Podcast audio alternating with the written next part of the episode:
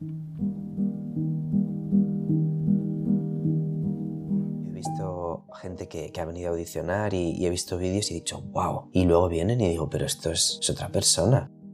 Redes sociales eh, se está poniendo en los últimos años como muy al alza, ¿no? En la que en un vídeo de 15 segundos puedes mostrar los 14 tricks que sabes hacer. Yo es algo que, a ver, que veo y que digo, guau, incluso lo paso rápido porque no me gusta verlo. Es como nos hemos metido en esa vida tan, tan de todo rápido y todo sin cuidado, ¿no? Y a lo mejor estaría mejor cogerse, pues eso, un vídeo de YouTube de Carla Fracci haciendo Giselle y vértelo de arriba abajo y ver cómo cada gesto dice algo. Para poder enseñar tu trabajo de una manera muy fácil, puedes enseñar tu- tus coreografías a Australia con simplemente hacer un clic.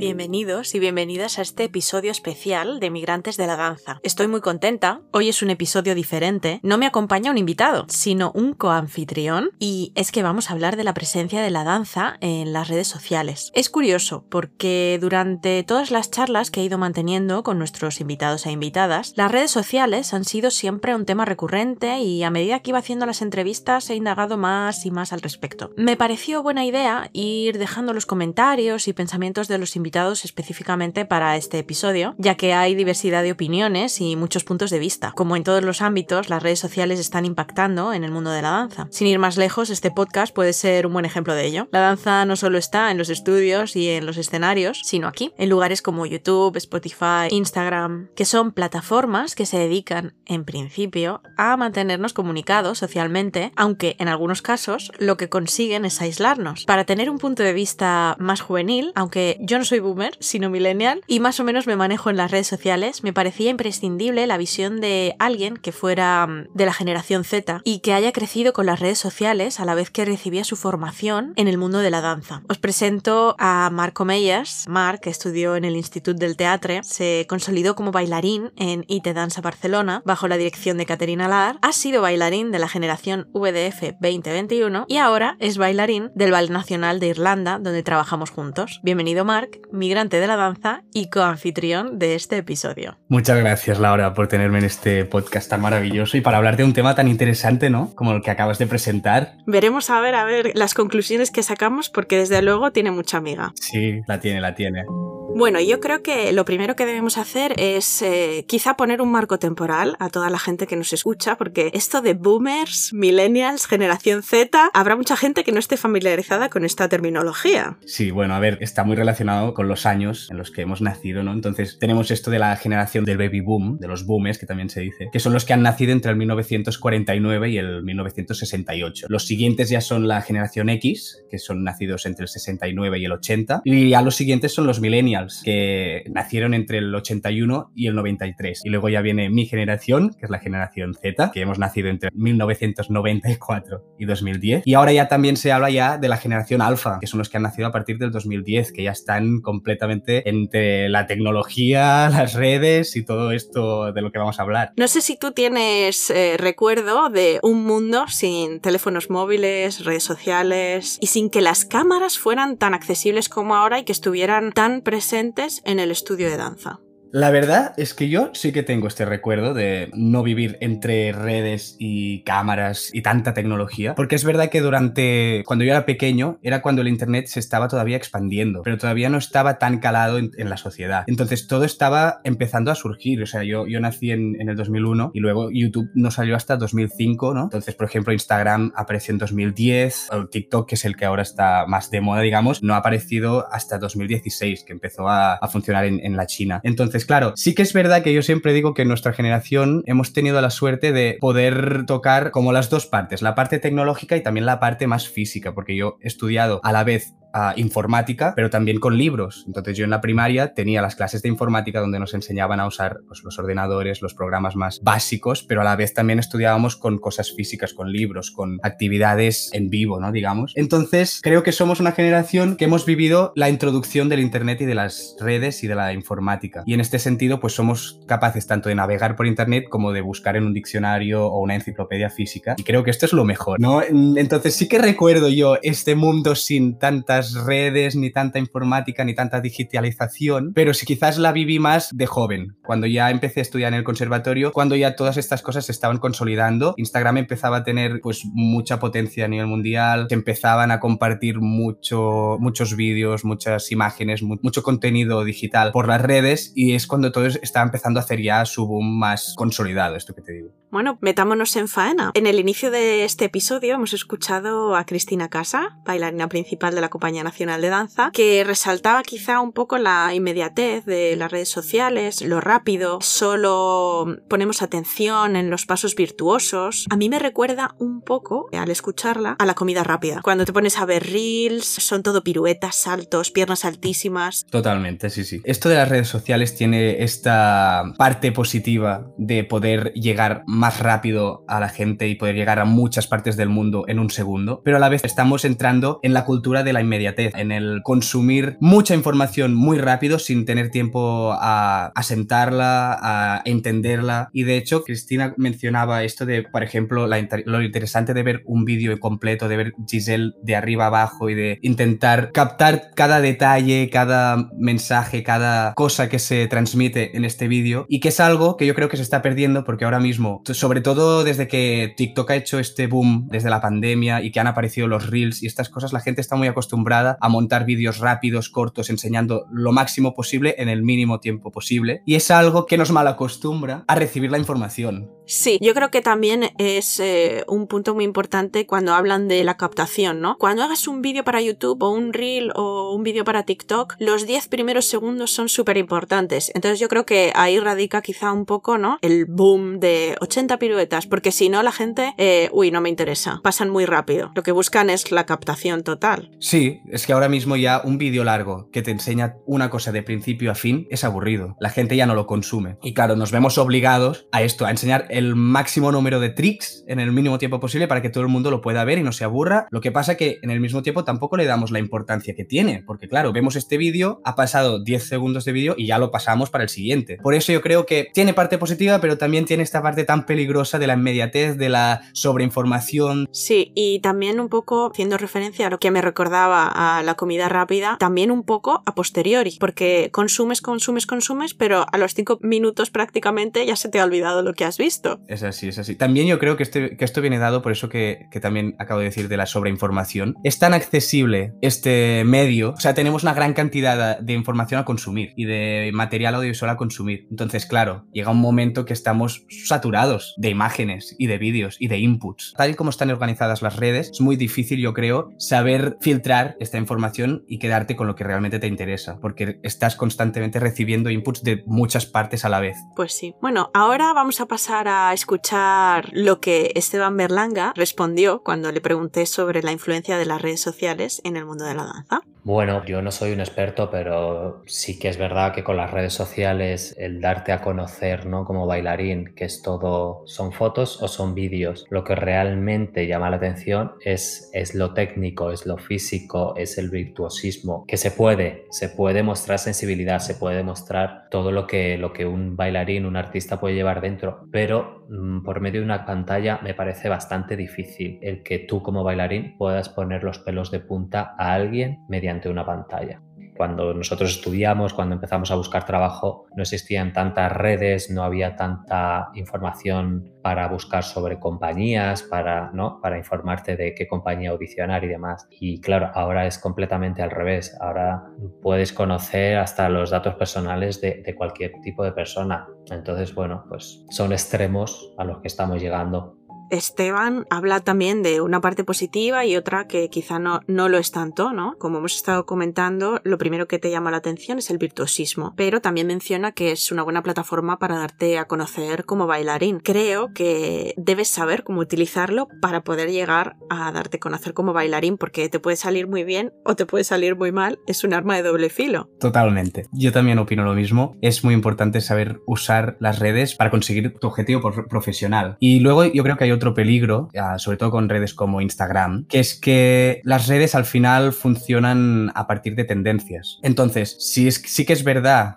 que tú puedes mostrar tu personalidad a través de las redes, si tienes ah, muy claro lo que quieres mostrar, pero también hay este peligro de perderse en la tendencia y acabar siendo todos iguales. Por lo tanto, claro, sí que es muy fácil darte a conocer a través de redes, pero también es muy importante tener claro que te, que te tienes que mostrar a ti para mantener tu identidad y no dejarte llevar tanto, o sea, quizás hacer un equilibrio entre la tendencia que se lleva para llegar a más gente, pero a la vez manteniendo tu, ¿cómo decirlo?, tu punto característico, tu diferencia, porque si no, al final te, te alejas mucho de la realidad. También yo creo que si no te diferencias del resto, al final te quedas perdido en el tumulto ¿no? de, de, la gente y lo importante de todo esto es despuntar, ser original y que te conozcan como un individuo. Exactamente, también porque la tendencia al final pasa y acaba y se muere. Entonces ir viviendo con las tendencias es muy complicado, cambia muy rápido. Y claro, es lo que, lo que acabas de decir, lo importante es ser original y creativo y es algo que puede ser o muy fácil o muy difícil en las redes. Puede ser muy fácil enseñar tu creatividad y, mostrar diferentes partes de tu imaginación en la red, pero a la vez también por esta sobreinformación que comentábamos puede ser difícil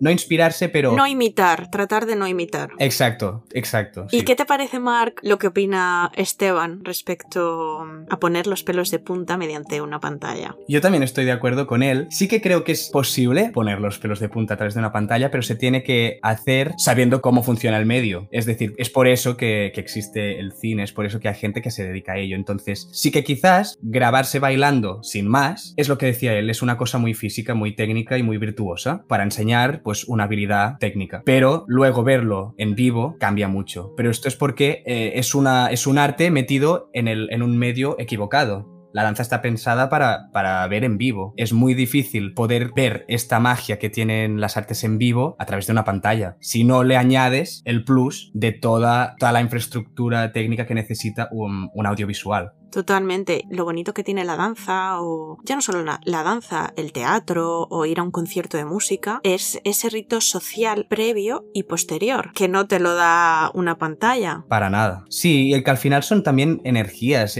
Es como, por ejemplo, la gente que dice que escucha ópera por Spotify. Por supuesto, es muy bonito escuchar ópera por Spotify y, y te llega la, la, la, música, te llega la canción, pero no te llega la vibración de la voz que oyes cuando vas al teatro y la oyes en vivo. No están ni microfonados, es, es la voz en directo. Claro, es un tipo de energía que no puede traspasar la pantalla o la, o la, la digitalización. Bueno, nosotros como bailarines, la percepción que tenemos del el público que te está viendo en vivo, que es curioso, pero muchas veces estás haciendo el mismo espectáculo, pero se siente diferente porque, uy, el público de hoy ha estado un poco seco o soso. O de repente un día, madre mía, pero si hoy parecía que hemos bailado y estábamos en Cuba, de lo animados que estaba Exacto. el público. Eso también hace que las actuaciones y que los performances tengan vida propia y yo creo que por eso, ¿no? Ahora está este término de las artes vivas, que precisamente viene de ahí. Sí, entonces se crea una comunicación bidireccional. El artista recibe la energía del público y en el caso de los bailarines, pues entonces transmiten la fisicalidad a la audiencia que está en vivo. Es algo que se capta solo en vivo. En la pantalla es unidireccional. Tú estás viendo una imagen, pero no hay esta comunicación viva al momento. Bueno, vamos a pasar ahora a lo que nos dijo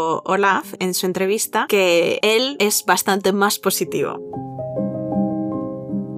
Yo creo que afecta para bien. Afecta en el sentido de que puedes ser como un nuevo profesor, ¿no? Ahora puedes ponerte en YouTube hay, o en Instagram, puedes eh, seguir páginas que están poniendo siempre vídeos de mega bailarines que pueden servirte de inspiración, que pueden servirte para aprender. Puedes ver nuevas coreografías, puedes eh, con las redes sociales, estás enganchado con todo el mundo. ¿sabes? Yo, yo lo veo muy, muy innovador para poder venderte, ¿no? Pero para poder enseñarte, para poder enseñar tu trabajo de una manera muy fácil, claro. Puedes enseñar tu, tus coreografías a Australia con simplemente hacer un clic. Yo lo, lo, veo muy bien.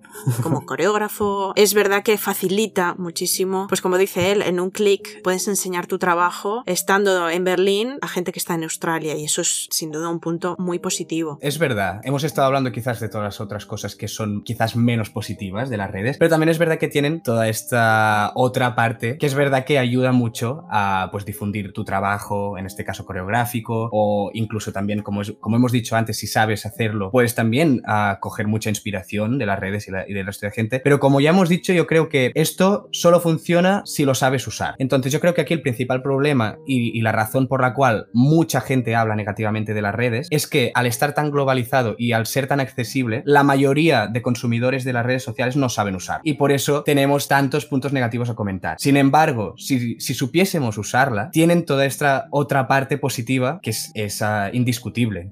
Desde luego. Y yo, eh, bueno, no sé si me voy a meter en un jardín, Mark. Vale, a ver. Quizá esto es un tema que podría, al que podríamos dedicarle un podcast completamente diferente, pero mm, cogiendo ¿no? Eh, la opinión de Olaf sobre que puedes enseñar tu trabajo muy fácilmente, ¿dónde está la línea? Quiero decir, ¿cuándo enseñas demasiado? Como coreógrafo me refiero. Porque quizá lo interesante también es llamar la atención y que vengan a verte y que lo descubran. Claro. Otra vez creo que también es a cuestión de saber hacerlo. En este caso quizás no es tanto de saber de redes, sino saber quizás de marketing y de publicidad. Que va muy ligado el marketing a esto de las redes sociales, claro. Totalmente, y si lo usas profesionalmente, yo creo que es, a veces es muy interesante enseñar un trabajo, no diré completo, pero enseñar mucha parte de un trabajo para darte a conocer, dar a conocer tu vocabulario, pero quizás en, otras, en otro tipo de producciones, cuando te interesa que te vengan a ver al teatro, es mejor dejar el, lo que se dice el hype, dejar, uh, dejar la sorpresa de mostrar un pequeño sneak peek y que la gente se enganche y tenga ganas de venir. Entonces yo creo que es saber cuándo es el momento de enseñar una cosa por redes o de simplemente publicitarla y dejar que su magia ocurra en el momento en el que le toca. Encontrar el equilibrio siempre es muy difícil.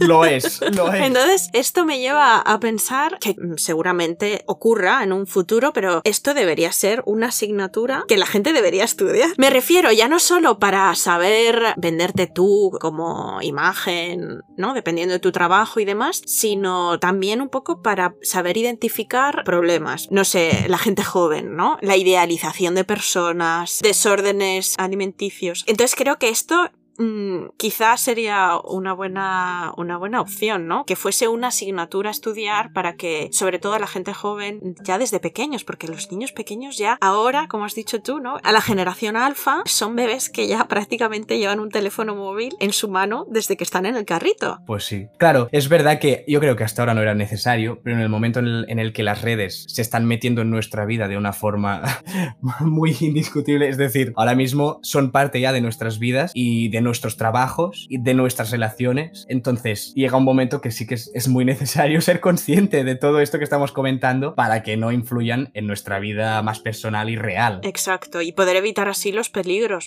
Pues eh, no contestar a todos los mensajes directos que te puede mandar gente random, porque puede ser eh, un, un peligro brutal. Eh, otra cosa que comentaba Olaf y me parecía muy interesante, que yo creo que sobre todo ha pegado el boom eh, a raíz de la pandemia, ¿no? Cuando teníamos que estar todos en casa metiditos haciendo clase en las cocinas y en, en los salones con, con, nuestra familia sentada en el sofá. Afortunadamente ya hemos terminado, parece, esta etapa. El boom de poder encontrar un profesor que está quizá en Estados Unidos, tomar una clase, un poco encontrar la inspiración en ellos, en gente que no, pues que naturalmente no íbamos a poder tenerlos aquí como un maestro que tenemos todos los días en el conservatorio. Entonces yo creo que eso también es un punto bueno, pero de nuevo hay que saber utilizarlo. Exactamente, lo que acabas de decir. Sí, sí que es verdad que ves, en este caso, sí que quizás las redes durante la pandemia, bueno, han ayudado mucho y a la vez tampoco, pero porque también por las redes hay todo este otro tema que ya es otro,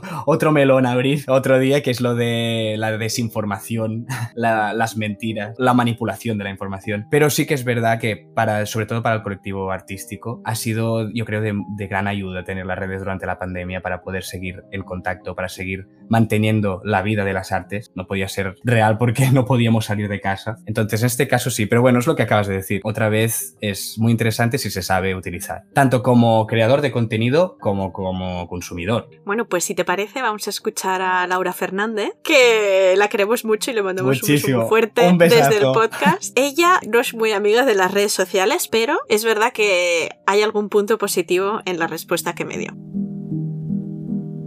Como me conoces, yo no soy mucho de redes sociales, pero es una buena forma de difundir la danza. Pero se pierde el encanto del escenario. O sea, yo creo que la danza se vive mejor cuando la ves en directo, 100% en vivo. En redes sociales lo veo falso. Puede estar manipulado la opinión de alguien mientras está viéndolo, por un comentario en el chat o por, lo que diga el propio bailarín. Mm, para mí tiene un toque negativo. Creo que por un lado es normal porque es ahora el mundo de la tecnología funciona así, la única forma de conectarse son por redes sociales, por lo tanto eh, adelante, puede ser positivo o negativo, cada uno como lo use, pero sí que es verdad que nosotros antiguamente teníamos una revista o teníamos, yo veía a Alexandra Ferry en, en un VHS, ¿vale? Era otro reto, ¿no? Tú veías una audición en una revista y cogías un Interrail y querías llegar a ver, a ser como Alexandra Ferry. Ahora lo que veo de muchos chavales cuando salen de los conservatorios es que si no tienen esa técnica o ese giro o es virtual movement, whatever, no sirven. Si no llegan a ser como ellos, no sirven. Nosotros, o por lo menos mi generación, aspirábamos a poder estar con alguien así o copiábamos a esa persona. Y creo que ahora las redes sociales hacen mucho de, si no eres así, no sirves. Y eso es un punto negativo. Sí que es verdad que para un coreógrafo le puede ayudar a, moverlo, sus coreografías o su vocabulario, pero para un bailarín hay una línea muy fina de donde mm, o imitas o te derrumbas. Es una cosa muy rara. Por comentarios que de los chavales, ¿eh? no, no sé más sobre redes sociales. Bueno, pues yo creo que Laura retoma un poco, ¿no? Cosas que ya hemos estado hablando. A mí hay una cosa que me llama mucho la atención, así que quizá voy a empezar un poquito por el final de su respuesta, que es cuando dice que mm, la gente puede llegar a pensar que si no bailan de esa determinada manera que se ve en redes sociales, no sirven para la danza. Y esto da un poquito de miedito. Claro, ella comentaba lo de la revista, esta anécdota de que ellos antes pues tenían que conocer dónde se daban audiciones eh, y etcétera a través de revistas, a través de... Entonces, claro, tenían menos información que ahora, porque ahora la información es mil veces más accesible, pero yo creo que tenían más criterio y más filtro. Era para ellos era mucho más fácil filtrar esta información, también tenían más capacidad, yo creo, para analizarla y en este sentido tenían más criterio a la hora de decidir qué querían seguir y qué no. Ahora es, tenemos tantas cosas, como hemos dicho antes, que es muy difícil tener este criterio y establecer este criterio y decir, vale, de todo esto, yo solo quiero coger esto, porque te lo meten en, en la cara. Entonces, sí que es verdad que, claro, vas recibiendo vídeos de gente con grandes aptitudes físicas, con grandes condiciones, con grandes mm, saltos, giros, mil cosas que hacen. Y nos olvidamos de que esto quizás lo han grabado mil veces y que quizás les ha salido una vez y que quizás el ángulo de la cámara está estudiado para que el salto se vea más, más alto. Luego, yo me he encontrado muchas veces con personas que son muy fotogénicas y que tienen unas condiciones perfectas y se pueden hacer en este caso pues una foto en un arabesque perfectísimo y que es precioso y luego los ves eh, en vivo y no saben bailar, solo saben colocarse. Entonces es tener muy en cuenta esto. Hay muchos bailarines que quizás no tienen grandes condiciones y que no son fotogénicos y que los graban y no son especialmente mm, impresionantes, pero luego los ves en vivo y hay algo que de repente te hace cambiar toda esta opinión que tenías cuando los veías en vídeo y dices, ¿cómo es posible que no viese eso? Pues porque estaba en una pantalla, porque no has visto esta, esta energía que hablábamos antes que te transmite en vivo. Entonces yo creo que esto es verdad, lo que dice Laura es muy delicado cuando uno se está formando, está creciendo, todavía no tiene que quizás esta seguridad asentada, todavía estás en esta marea que se va moviendo, vas recibiendo correcciones de mucha gente y no sabes todavía por dónde quieres ir, por dónde es muy delicado recibir todas estas imágenes y todos estos inputs para tu autoestima. Igual vuelvo un poco a lo que comentaba antes, ¿no? El tema de la formación es muy importante y mm, no sé, quizá está también un poco en manos de, de tus profesores, que sepan guiarte. Es verdad que yo he preguntado, bueno, compañeros que ahora ya son profesores y sí, se nota una tendencia de los bailarines que no bailan para ellos o para un público, sino que bailan, eh, no quiero decir para una red social, pero bailan para la foto, bailan para el vídeo de 10 segundos y uff, es complicado, ¿no? Coger, ese camino. Y eh, así a modo anécdota, me hace gracia, ¿no? Cuando comentas, eh, Laura habla de la revista esta, pero es que, por ejemplo, en mi generación, la revista ya no se usaba tanto, pero yo recuerdo que en mi época de hacer audiciones, lo que tenía que hacer era irme a un cibercafé porque no teníamos, o sea, no teníamos internet internet todavía en las casas, no todo el mundo tenía un ordenador y me acuerdo, pues eso, ir a, en este caso íbamos todos después del instituto a un cibercafé que había en la Puerta del Sol y ahí estábamos eh, la, la, mayoría de mi clase del conservatorio buscando las audiciones y demás. Entonces me, me, hace mucha gracia, ¿no? Ver como tres, tres generaciones diferentes y cómo, cómo ha evolucionado en este sentido. Sí, pero ves, esto a mí me parte el corazón un poco porque digo, claro, ahora mismo para todos los bailarines jóvenes es evidente que es mil veces más fácil encontrar audiciones y tener oportunidades porque recibimos esta información, como hemos dicho, mucho más rápido y tenemos muchas oportunidades abiertas en internet de decir, pues mira, audición aquí, allí, allá, sabes cómo hacerlo rápido, pam, pam, pam. Pero a la vez también digo, wow, ¿hasta qué punto tenemos todavía esa pasión y este sacrificio para ir a la audición, para cumplir tu sueño? Porque vosotros pues teníais que ir físicamente a este sitio para enteraros y con la ilusión y montar todo el viaje y nosotros realmente ya es una cosa muy volátil, muy rápida. Lo, nos llega, lo encontramos, lo hacemos y otra y otra y otra y al final no tienes esa implicación física que teníais antes. Y esto a mí a veces me hace entrar un poco en conflicto, es decir, todo se está empezando a convertir un poco en todo y en nada. En esto digital, que, que existe pero no existe. Mm. Sí, es, es complicado, ¿no? Porque yo veo también un punto positivo, pero entiendo, entiendo ese sentimiento del que hablas tú, ¿no? Ahora que sea tan rápido y tan digital hace también que el bailarín no se gaste tanto dinero, porque es verdad que, mm, bueno, a mí me ha pasado, eh, fui a hacer una audición, eh, llegamos al final en una compañía muy grande, la cual no voy a mencionar, eh, llegamos cuatro chicas al final y el director de esa compañía nos reunió a las cuatro y nos dijo, me habéis gustado mucho las cuatro, pero es que no tengo contrato para chicas. Ostras, claro. Entonces, claro, esto, claro, mandando un vídeo y que te tengan en cuenta para cuando el contrato esté disponible sin tú haber tenido que emplear, ¿no? económicamente tanto esfuerzo, es de agradecer. Esto sí, no hay, no hay ninguna cosa a contradecir en eso. Sí, sí.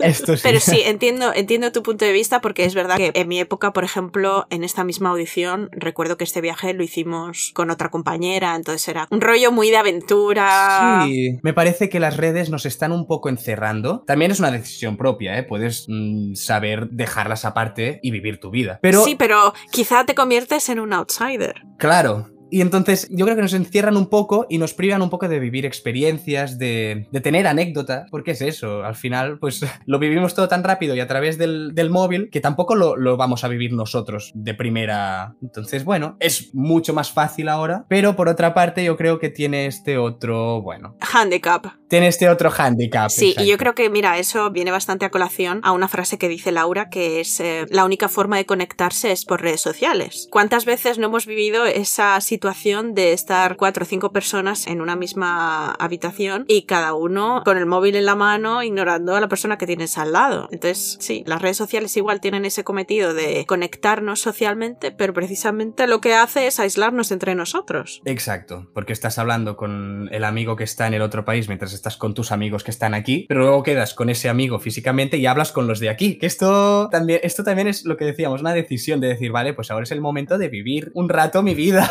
y no vivir en, el, en la nube.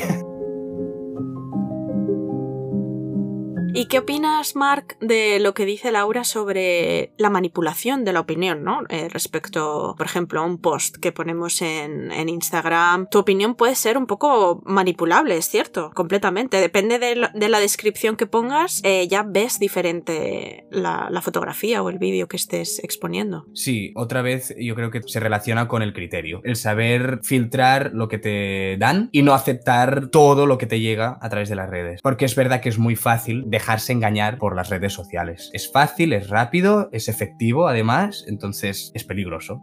Es peligroso si no sabes usarlo bien, desde luego. Pues si te parece vamos a pasar a lo que nos contó Javier Rodríguez Cos respecto a las redes sociales. Considero que es como, pues por ejemplo, el cine y, el teatro. No, no, no, tienes que interpretar igual cuando estás en teatro con un público en directo que cuando tienes una cámara aquí, centrada en ti, enfocada. Yo creo que no bailamos igual cuando se está grabando que cuando hay un público. O sea, o sea, se pierde mucho con una imagen digital que se graba. Y por otro lado, se puede tunear también mucho más. Y se puede crear una realidad que no es la que luego es. O se pueden dar prioridades a ciertas cosas que tampoco son tan importantes importantes o que no son la prioridad cuando se está interpretando en directo. Muchas veces yo he visto gente que, ha venido a audicionar y, he visto vídeos y he dicho, wow, y luego vienen y digo, pero esto es, otra persona. Claro, tú te puedes grabar 50 vídeos hasta que consigues un resultado que dices, esto es lo que quiero, pero la realidad es que luego tienes una oportunidad, es do it, ahora, esto es, y, no es más que eso, hay un chance, una oportunidad de hacerlo y es la realidad completamente de acuerdo con lo que dice Javi, ¿no? No bailamos igual frente a una cámara que frente a un público en directo. Pues no, para nada. La verdad es que no. Pero porque son medios diferentes. Son tampoco los actores actúan igual en el teatro que en cámara. Hay gente que se dedica a estudiar para audiovisual. ¿Por qué? Porque es un medio que tiene sus características. Entonces hay gente que se dedica a la cámara, gente que se dedica a la edición, gente que se dedica a la producción. Claro, cuando tú estás actuando para una cámara, te tienes que poner de cierta forma no porque, no para salir mejor, más guapo en la cámara, sino porque el plano tiene una, una razón de ser. La luz tiene un significado. Y es así porque potencia el mensaje que se quiere transmitir a través de la cámara. Y es por esto que bailamos diferentes o actuamos diferente delante de una cámara que en un escenario, donde el, el arte no va tan condicionado por la expresión del plano y la construcción de la imagen, sino por la, la acción que se produce en este espacio, ¿no? Exacto. Yo creo que además ahora nos encontramos en un momento muy bonito y muy rico respecto a lo que es el videodanza. Eh, bueno, quizá parte más de lo que es el videoarte, que comenzó como el cine, con una evolución y camina paralelamente a lo largo de la historia. Lo que pasa es que ahora está más en auge, ¿no? Por la accesibilidad que tenemos todos para poder ver este tipo de trabajos. Yo quiero mencionar, por ejemplo, trabajos audiovisuales más antiguos, no son súper, súper viejos, pero un poco más atrás en el tiempo, como por ejemplo La Bella Durmiente de Matsek o La Casa de Bernarda Alba, que son una delicia y que estaban grabados especialmente para cámara. Te estoy hablando ya de 1978, por ejemplo, en el caso de Bernarda Alba, y que recomiendo a todo el mundo que nos esté escuchando, que está en YouTube, que lo busquen, porque para mí es de mis obras favoritas para ver. Creo que es una obra muy inteligente, precisamente de la manera en la que está grabada eh, para la cámara, combinando la danza y una historia como, como Bernarda Alba. Bueno, claro, es que cuando se sabe transmitir audiovisualmente un mensaje, es increíble. Entonces se te ponen los pelos de punta y es por eso que sí que se puede emocionar a la gente a través del audiovisual, si se sabe hacer. Por eso que hay una gran diferencia entre un vídeo danza, que está especialmente coreografiado para la cámara, que está especialmente colocado para, o sea, para transmitir la danza a través de este medio, de, un espectáculo que ocurrió en un escenario y se grabó. Entonces va bien porque lo puedes ver, puedes coger los pasos a la hora de, hacer el trabajo de repetidor, por ejemplo. Es muy útil tener un espectáculo grabado, pero como espectador yo creo que es muy importante importante saber dónde tienes que ir a ver qué. Y si ves un espectáculo, por ejemplo, grabado, ser consciente que lo que estás viendo está fuera de contexto. O sea, es lo mismo como si ahora nosotros nos fuésemos a un rodaje a ver el videodanza mientras se graba. Que dices, bueno, obviamente ves los bailarines que bailan bien, que sé tal, pero no tiene nada que ver con el resultado final. Ves las cámaras ahí en medio, todo no tiene sentido. Pues yo creo que es lo mismo que ver un espectáculo grabado. ¿Y qué piensas sobre mm, que puedes tunear la imagen? O sea, esto creo que es un peligro, especialmente para la gente que está audicionando porque esa ventaja de la que hablaba yo antes, que puedes evitarte gastar un dinero si ellos, pues no me, no me interesa, no es el perfil del bailarín que estoy buscando y ya desde tu casa ya sabes que no merece la pena viajar a hacer la audición a esa compañía. En este caso piensan que sí, que merece la pena que vayas, pero realmente estás enseñando una parte de ti que no es real porque está tuneada y cuando llegas allí te pegas mm, la leche de tu vida. Me parece muy real por lo que estamos comentando, porque pues una imagen audiovisual tiene muchos ingredientes para que sea como es. Lo que decíamos,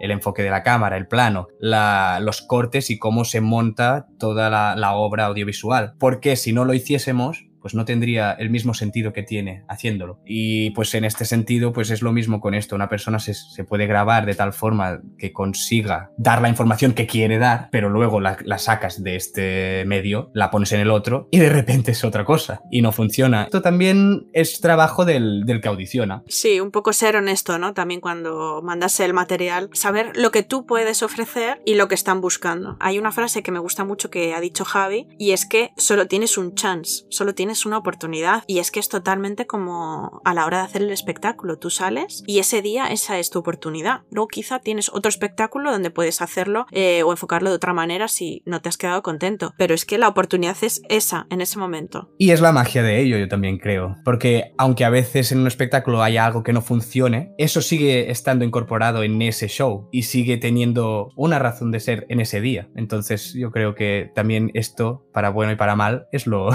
lo bonito de las artes en vivo es como la esencia, ¿no? Cada espectáculo es diferente y hace también quizá un poco que el público se quede con ganas de repetir. Nunca vas a ofrecer el mismo espectáculo dos veces. Pero por, porque, por ejemplo, tú, Laura, también nos podrías hablar de tu experiencia, porque tú, para OBDF, por ejemplo, has audicionado a gente por vídeo. De hecho, me, me, audicionaste a mí por vídeo. Cierto. en su momento. y un momento complicado con el COVID y en todo. En medio de la pandemia. Eh, sí, es verdad que, bueno, la trayectoria de las audiciones de VDF desde la primera generación han sido siempre digital. Y te hablo de 2016, ¿no? Por ejemplo. Es complicado porque hay que tener buen ojo, porque sí que nos hemos llevado esas sorpresas en alguna generación. Normalmente las sorpresas en general han sido más para bien que, que para mal. Eh, gente que igual no ha sacado lo mejor de sí mismos en el material que nos han mandado, de repente los hemos visto en el estudio y hemos dicho, anda, pues muchísimo mejor de lo que pensábamos o esperábamos. Pero bueno, también hemos sufrido el caso contrario. Es verdad que para tu generación 2021, que tendría que haber sido 2020, que desafortunadamente afortunadamente no hubo generación en 2020, era mm, la primera audición que teníamos pensada hacer en persona, en vivo y en directo. Pero bueno, no pudo ser y en tu generación lo que hicimos fue, además de continuar con la metodología anterior, la gente nos manda vídeos, fotos, currículum de su propio material, añadimos una parte de una de las piezas que se iban, se iban a bailar ese año para que os las aprendierais en casa y después enviarnos. Yo, eh, desde sí, aquí, sí. mi más sincera enhorabuena a todos los que se grabaron, porque recibimos. Un. Sí, sí. Re recibimos vídeos de gente que se grabó en el estudio, evidentemente, pero también gente que se tuvo que grabar en la calle, porque los estudios estaban cerrados en ese momento en sus respectivos países, porque no olvidemos que no, no solo dependíamos de unas restricciones en España o en la comunidad valenciana en este caso, sino que era a nivel europeo. Entonces, bueno, muy bonito porque también ves el interés del bailarín, porque hubieron muchos que se quedaron en el camino que ni siquiera enviaron esa parte de la audición y además ese año añadimos la entrevista personal a través de, bueno, de Zoom, que eso no lo habíamos hecho antes y también yo creo que es, es una parte muy importante que hemos incorporado para el proceso de audición a partir de ahora, porque la parte del bailarín también es, es muy importante saber, ¿no? Intuir un poco cómo se va a comportar en el estudio, con los compañeros y también una parte que el bailarín debería prepararse en casa. Como consejo. Sí, como consejo. Porque estamos acostumbrados que nosotros cuando hacemos audiciones, no, no, yo voy a bailar, me expreso con mi cuerpo, pero luego también hay una segunda parte en la que te tienes que expresar con palabras, que es, es muy importante, porque tu imagen depende de ello y lo que pueda pensar el director artístico en ese momento también depende de ello. Así que sí, todos los que me estén escuchando, que estén en proceso de audición, que se preparen también las entrevistas personales que son muy importantes. Vamos a pasar a la respuesta de James sobre este tema de las redes sociales. Es difícil porque yo no trabajo directamente con eso. Veo los alumnos con teléfonos. Yo creo que está bien que tienen teléfonos para hacer vídeos de ellos, correcciones. Esto lo uso todo el tiempo. Como bailarín, me acuerdo que sentía un poco de presión de, de, poner cosas sobre el ballet. Y yo no soy una persona que me encanta Instagram. Lo pongo a veces y es un trabajo también y un talento de saber cuándo. Y la única cosa es que tú puedes estar todo el día mirando a, a chicas súper flacas haciendo mil piruetas, a chicos haciendo saltos que yo nunca pude hacer, nunca voy a hacer pero no significa que estas personas no valen como bailarines. Eh, los que están mirando, quiero decir, sí bailan bien, pero no tienen que hacer el máximo del máximo del máximo de todo, es lo que sale con los más views. Y esto es un peligro que pueden pensar, pues a lo mejor lo dejo porque yo, yo no llego a ese nivel, no me vale la pena. Hay gente probablemente que tiene talento, pero no empujan gente y ve a gente con nivel y dicen, joder, yo también me gustaría levantarme la pierna así o saltar así. Es chulo. Y que pone un, un fuego en el culo, no sé, depende cómo lo usas. Es que Instagram y, eso, y redes sociales, es un, un experimento en, tiempo real. Es la primera vez que vivimos esto, todo el mundo. La danza lo está viviendo por primera vez. También tiene que ser en, otros tipos de trabajo deporte o cualquier cosa, o modeling o mil cosas. Es primera vez, entonces no podemos decir, podemos pensar, a, lo mejor esto es lo que va a pasar, pero no sabemos. También complicado si compañías ponen más a gente que tienen más seguidores porque ayuda a la compañía de tener más gente. Es que este también es, es, horrible para las dinámicas de dentro de la compañía entre los bailarines.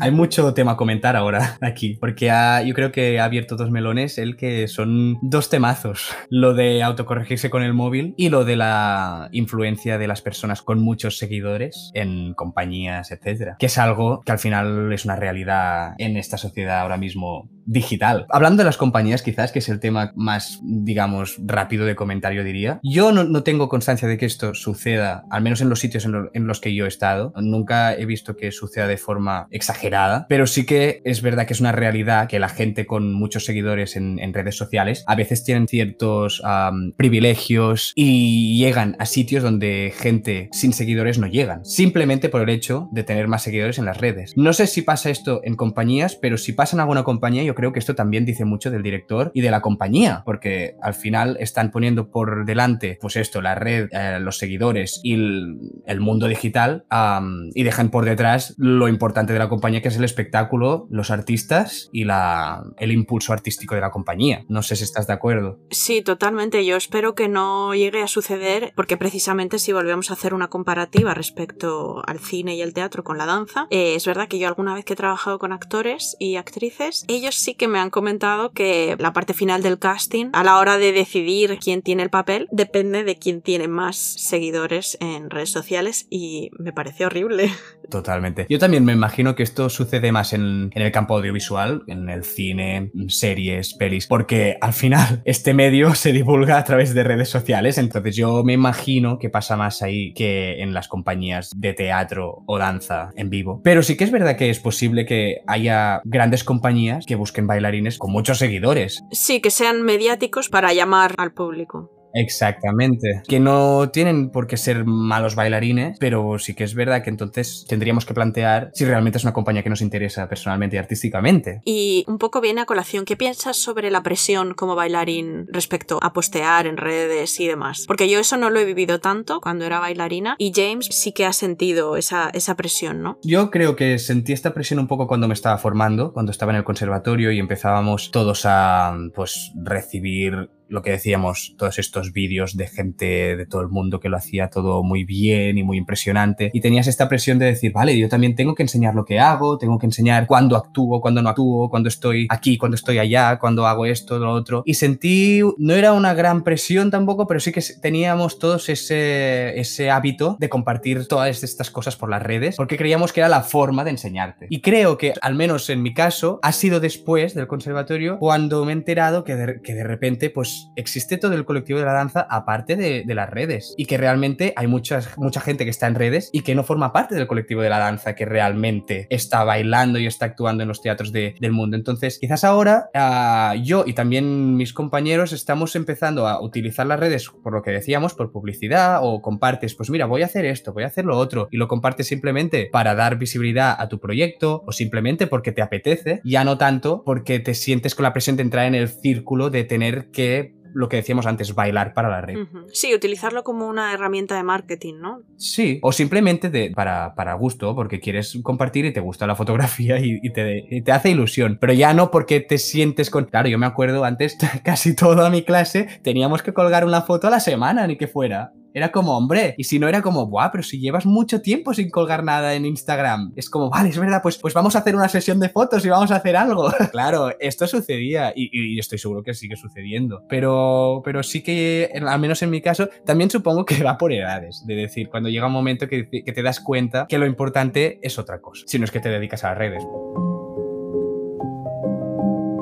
Hablemos ahora sobre el uso de los teléfonos móviles dentro del estudio, porque es verdad que después de todo lo que hemos escuchado y compartido, ¿no? Y lo que escuchamos también en el día a día, nosotros hemos vivido una experiencia reciente, Mark y yo, en el estudio con el legendario coreógrafo Christopher Bruce, que, bueno, yo no recuerdo, Mark, ¿cuántos años dijeron que tenía? 70 y... Me lo voy a buscar. Era, era mayor. No sé si saldrá en, en 76. Ah, tiene 76 años, o sea que es una, una, generación que dista bastante de las nuestras. Y los teléfonos móviles estaban completamente vetados en el estudio cuando él estaba dentro, hasta el punto de que si querías utilizarlo tenías que salir al, pa al pasillo. Yo tengo sentimientos encontrados al respecto. Es verdad que encontrar el equilibrio, como hemos dicho antes, es muy complicado, porque es cierto que pueden ser una buena herramienta, como ya hemos hablado antes. Sí, yo también. Yo creo que, por ejemplo, esto de usar el móvil en el aula, para un creador individuo, o sea, independiente, es de ayuda, porque al final puedes ver si tu material está funcionando técnicamente y físicamente. Creo que, para mencionarlo rápido y a dejarlo, creo que también es muy importante, que esto ya, ya lo hemos comentado antes también cuando hablábamos de los alumnos que ven vídeos y todo, creo que también es muy importante saber que, lo que cuando tú te estás grabando a ti mismo, no te estás viendo tal y como se te ve en vivo. Que esto también es, es muy importante tenerlo claro porque también hay mucha gente que se frustra al verse grabado porque de repente se sorprenden, no, no se imaginaban verse como se ven en el vídeo y, claro, sin embargo, cuando ven a sus compañeros grabados, son muy conscientes de, de, de, cómo bailan en realidad y de cómo se ven. Entonces es muy importante también cuando tú te estás grabando ser consciente de que esto lo tienes que imaginar de otra forma porque en vivo se verá diferente a como lo estás viendo en, en, móvil. Pero sea como sea, es muy fácil ahora poder ver si algo está funcionando o no, porque te puedes grabar y te puedes tú mismo gestionar todo el tema. Esto sí. Para mí el peligro sobre todo está más en la etapa de estudiante, que si tú te grabas sin la supervisión de tu profesor, quizá te autocorriges de alguna manera en la que no deberías autocorregirte o te focalizas en algo que no es tan importante o que tienes que corregir algo distinto previamente para después poder corregir eso que tú te estás viendo. Claro, de aquí la importancia de los profesores. claro. Y un poco también, no lo sé, ¿eh? esto lo estoy pensando ahora en el momento, es posible que mm, el mismo alumno pierda un poco la confianza en el maestro, porque igual él mediante la pantalla identifica un tipo de cosas que luego el maestro puede ver otro tipo de cosas y decir, no, no, porque yo estoy viendo esto y, y ser cabezón, pasar un poco de lo que te está diciendo tu profesor y solo centrarte en lo que tú ves. Creo que esto puede ser un poco peligroso. Bueno, y yo creo que esto es una realidad, es decir, yo creo que los alumnos están perdiendo la confianza sus profesores. Y esto yo creo que está pasando. Porque también es verdad que cuando te estás formando es muy fácil de repente engancharte a un objetivo y, y querer ir ahí sin escuchar a nadie porque yo sé que dónde quiero ir y quiero conseguir esto y con las redes pues esto que estábamos comentando, ves un vídeo y quieres copiarlo y quieres llegar a eso, te da igual todo. Y yo creo que no es hasta que has salido quizás de tu escuela, de tu conservatorio, que te das cuenta de lo necesario que era tener gente externa que te ayudase y coger estas correcciones como una ayuda y no como una crítica. Y sí que es verdad que yo creo que es una realidad que con esta facilidad de grabarte para poder autogestionarte y hacer tus cosas, la gente está empezando a perder la comunicación y la confianza con los profesores que al final tienen experiencia, saben que están viendo, saben por qué proceso tienes que pasar para llegar a lo que tú quieras, que tampoco, que a veces también nos da la sensación que nos están metiendo en, una, en un túnel sin salida y en realidad es, es un camino que te llevará a poder hacer lo que quieras. Es difícil encontrar la armonía entre los dos puntos. Pues imagínate, estás trabajando con alguien como Christopher Bruce que tiene completamente vetados los teléfonos móviles en, en la sala, pero a la vez la persona encargada del marketing de la compañía te está pidiendo que crees eh,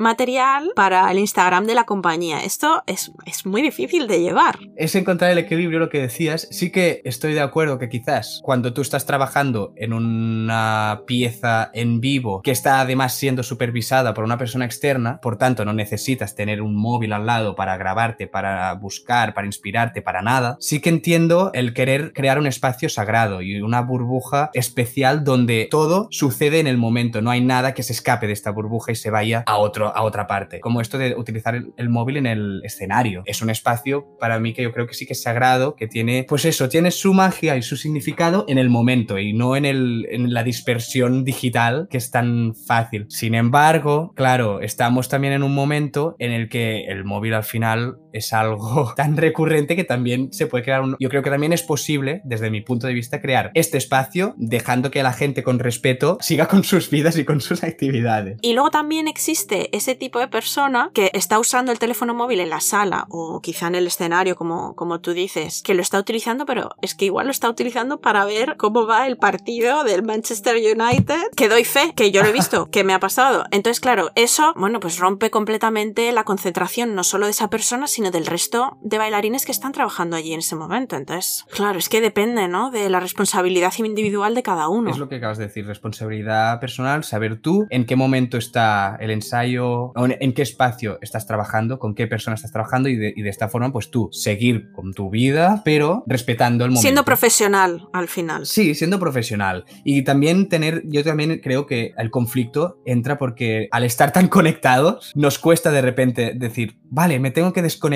y tengo que estar aquí. Ostras, es algo que de repente nos, nos corta el rollo. Te das cuenta que cuando estás en el momento sin el móvil, te has olvidado de las redes, te has olvidado que te han mandado un mensaje y estás 100% ensayando esta pieza con esta persona, buscando, creando. Sales de ahí diciendo, ostras, ¿qué acaba de pasar? Por lo que decíamos también antes, estamos perdiendo estas experiencias, esta vida real. Pero bueno, y fíjate, te voy a poner un ejemplo muy reciente eh, y que fue precisamente con vosotros el primer día de vuestra generación en VDF. Bueno, como bien sabes, las redes de VDF las suelo llevar yo y es verdad que el primer día normalmente siempre publicamos un montón de cosas, pero es que con vuestra generación yo creo que lo pasamos tan bien y estábamos tan contentos de retomar después de un año de descanso la actividad que no grabamos absolutamente nada. El primer día no, no hubo nada y yo recuerdo que al final del día hice un post o no sé si fue al día siguiente que puse lo siento mucho Estábamos tan contentos disfrutando de la nueva generación que no hemos grabado ni hemos hecho ninguna fotografía. O sea que es verdad que esto de las redes quizá eh, nos cortan un poco el rollo, ¿no? Como, como dices tú, según qué momentos. Y, es plantearte, igual que decíamos, ¿estás bailando para el escenario o para la red? Pues yo creo también plantearte, ¿estás haciendo una cosa para luego compartirla o para hacerla? ¿Estás viajando a tal país de vacaciones para compartir fotos de este país y decir que has estado ahí? ¿O para realmente ir a conocer el país y luego si quieres decir, pues mira qué chulo lo que ha pasado aquí, ¿no? Y qué bonito que también pase esto, ¿no? Es mágico. Claro, qué importante publicitar tu proyecto y darle visibilidad, pero qué bonito vivirlo también.